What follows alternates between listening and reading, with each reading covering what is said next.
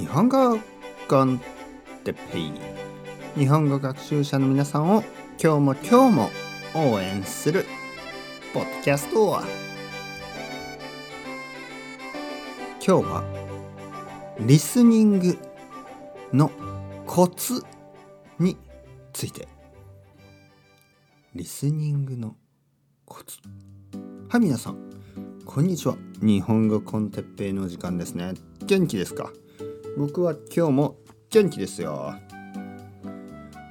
今日はですね、えー、リスニングについて話したいと思います。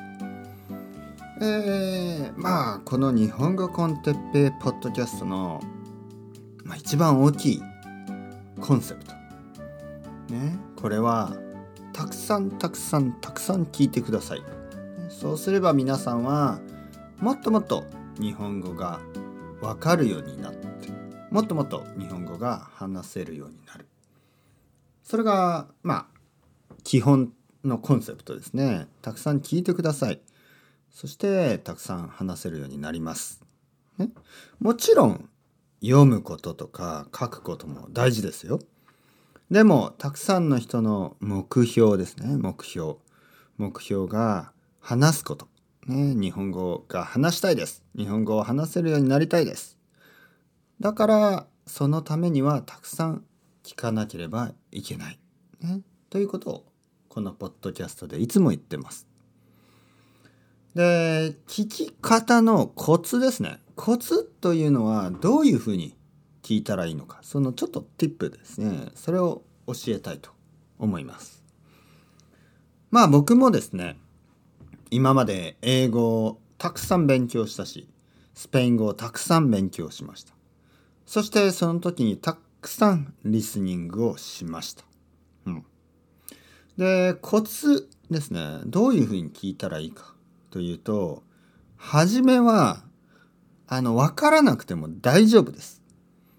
分からなくても大丈夫、ね、調べなくても大丈夫です。分からない言葉をあの辞書で調べなくても大丈夫です。最初はですねあの音ですね。音。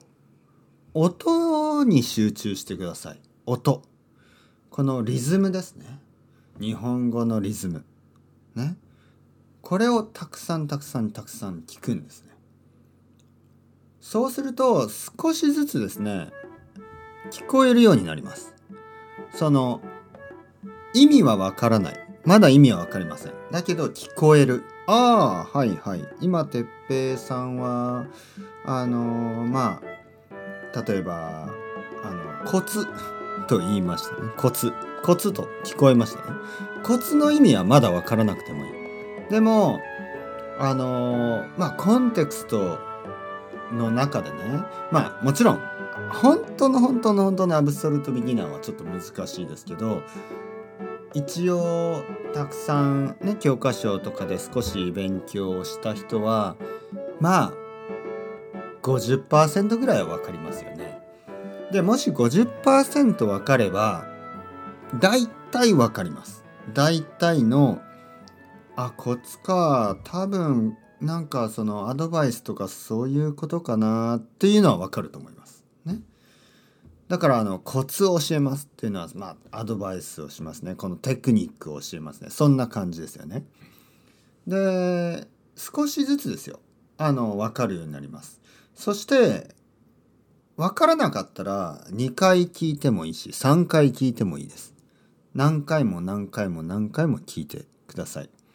そうすると50%しか分からなかったものが 51%52% 53%と少しずつ分かっていきます。